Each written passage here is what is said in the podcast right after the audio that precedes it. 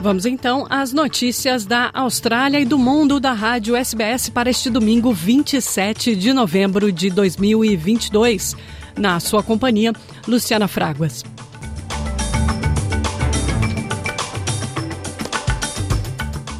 O Partido Trabalhista de Daniel Andrews permanece no poder pelo terceiro mandato consecutivo. A coalizão acredita que poderia mudar o resultado, mas isso não foi possível. O resultado formal ainda não foi declarado. Mas especialistas já chamaram as eleições para a vitória trabalhista, com a porcentagem de votos apurados indicando que a coalizão não tem mais como conseguir a vitória. Especialistas preveem que os trabalhistas obtenham pelo menos 51 assentos no novo parlamento, o suficiente para manter a maioria. Daniel Andrews agora se torna o quinto governador com três termos no cargo, uma vitória histórica para os trabalhistas. Houve especulação ao longo da campanha de que as decisões de confinamento pesado para a Covid-19, colocadas para todos nós aqui no estado de Vitória, afetariam a votação. Mas o governador, em seu discurso, reconheceu que tomou decisões difíceis. These last few years have been incredibly challenging. We've had to make some very difficult decisions, some very tough decisions, and Victorian families and businesses right across our state have had a very difficult time. This was a one in 100 year event. And because of the tough decisions that we made, and as important in some respects, even more importantly, the fact that Victorians stuck together the fact that Victorians, through kindness and compassion, through connection and care, that sense of kindness, that sense of connection, that sense that we are all in this together, has been confirmed today as well. We will govern for all Victorians. Each and every Victorian. No matter how you voted, no matter how you voted, no matter what your views or opinions. That's what our job is. We take our responsibilities seriously because Labor does what matters. O candidato liberal Matthew Guy, que pela segunda vez perdeu uma eleição para Andrews, concedeu a vitória ao seu oponente e disse que é hora de seguir em frente. Ele permanece otimista. On behalf of all Victorians, uh, I think it's important now that post this election that we come together as Victorians knowing that the best of our state should be ahead of us, not behind us. What we can see is that with a swing of around 4% to us and many pre poll votes to come, we will finish, despite what many commentators say, we will finish with more seats in the Parliament in both the lower house and the upper house. Também destaque para o Partido dos Verdes, que ganhou dois assentos extras nas eleições do estado de Vitória, elevando o número de deputados na Câmara para cinco. Vamos agora a uma notícia triste. No Brasil, morreu a quarta vítima do ataque de um atirador que atacou duas escolas no Espírito Santo. A professora Flávia Ambos Merson chegou a ficar mais de 24 horas hospitalizada em estado gravíssimo, mas não resistiu aos ferimentos. Flávia era professora de uma das duas escolas atacadas pelo atirador, a escola estadual Primo Beach. Cinco pessoas continuam internadas internadas. São três mulheres e duas crianças em estado grave. Duas outras professoras e uma aluna foram veladas hoje. Confira os detalhes na reportagem da Rádio Agência Nacional. Os corpos das duas professoras e de uma estudante mortas no ataque foram velados na manhã deste sábado em Aracruz. A arma do crime é do governo do Espírito Santo e a outra era do pai do menor envolvido, que é policial. Foram apreendidos uma pistola .40, um revólver 38 e três carregadores. O ataque de sexta-feira matou quatro pessoas e feriu outras 12.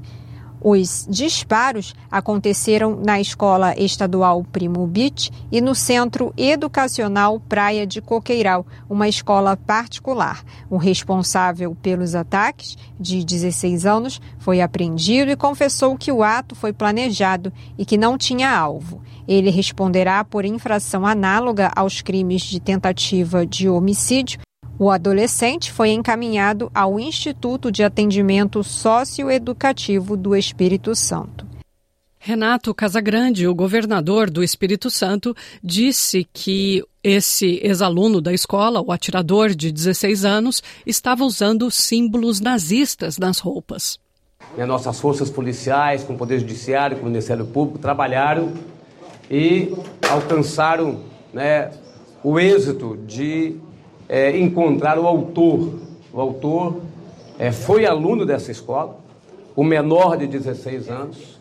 Houve o uso de armas, de duas armas. Uma arma aqui, né, uma pistola e um revólver na, na escola ao lado. Então, houve um planejamento de ataque, né, mostrando como a cultura de violência está presente nas pessoas e em algumas pessoas e infelizmente em alguns jovens. Ele carregava na sua, sua roupa, na sua, na sua roupa de camuflagem, camuflada o símbolo da suástica, tá certo? Então pode ser que ele tenha algum. Aí a investigação vai dizer, nós não estamos aqui antecipando, só a existência do símbolo. Tá? Alguns jovens, infelizmente, têm é, comunicação, interação com grupos né, violentos e até grupos nazistas, tá certo? Do mundo todo. Então, essa é a polícia que vai fazer essa investigação. Esse foi Renato Casagrande, governador do Espírito Santo, dando detalhes sobre a captura do atirador, do jovem atirador de 16 anos, que matou até agora quatro pessoas. Outras estão em estado grave no hospital do Espírito Santo. E vamos agora à Europa. Os ucranianos estão relembrando as vítimas do Holodomor, ou a Grande Fome.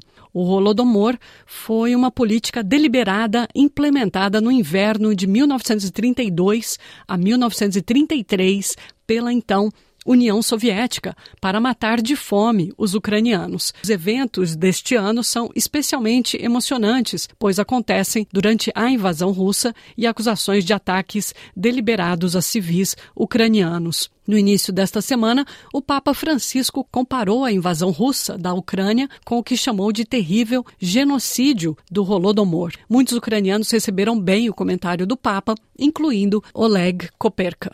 Погоджуюсь з даною заявою, оскільки з того, що ми бачимо, то I agree with the statement of Pope Francis because what we see is a genocide of our nation.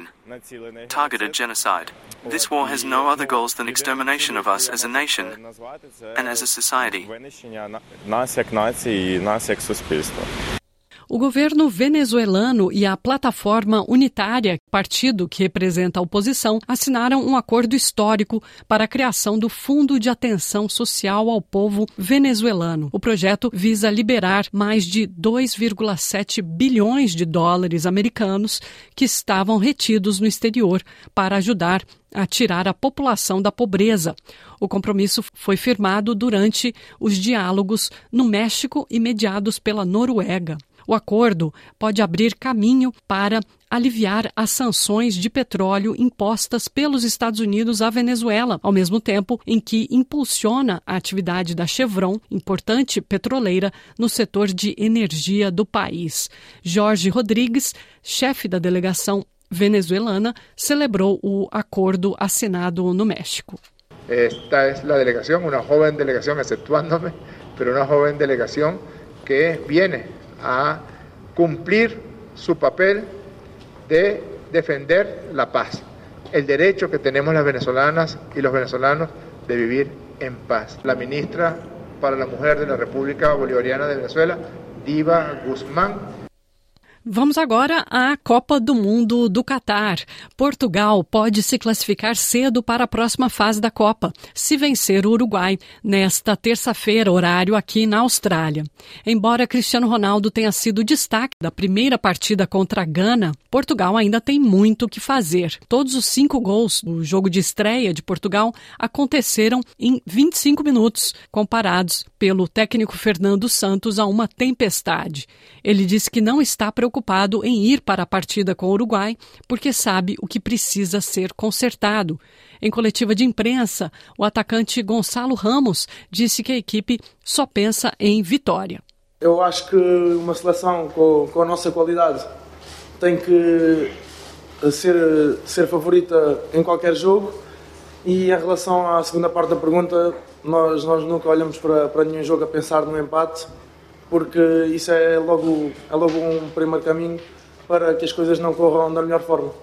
É sempre importante entrar a ganhar, ainda, ainda mais num, num, num grupo onde são só três jogos, entrar com uma vitória é começar logo com, com o pé direito e agora vamos, vamos tentar eh, ganhar o segundo jogo.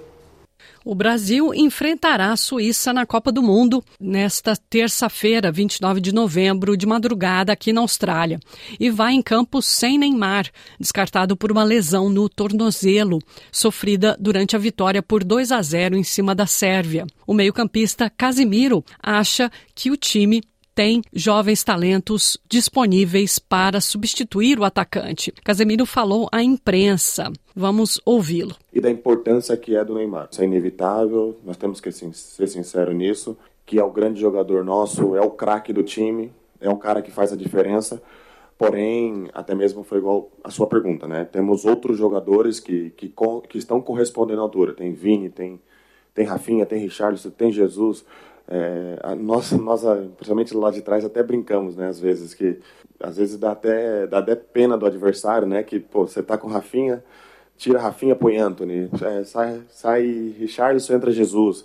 Martinelli, Rodrigo. E a Austrália venceu a Tunísia por 1 a 0, mantendo esperança de seguir em frente para a próxima fase. Nós encerramos o noticiário de hoje aqui com o golaço de cabeça do Socceroo Mitchell Duke, narrado em vários idiomas pelo mundo. Vamos ouvir. Craig Goodman takes a deflection on target. And a header from Mitch Duke. Oh, but, la tête elle est superbe. It's brilliant. Australia have the advantage. Deviato, possibilità per Duke. Gol di Australia.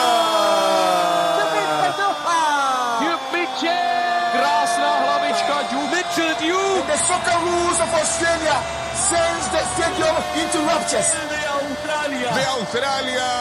Wow. It's Tunisia nil. What a start. Australia won. Unbelievable.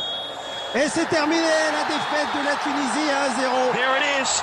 It's Australia's third win in a World Cup Finals match, a win of enormous courage and commitment, and it keeps them alive at the 2022 FIFA World Cup.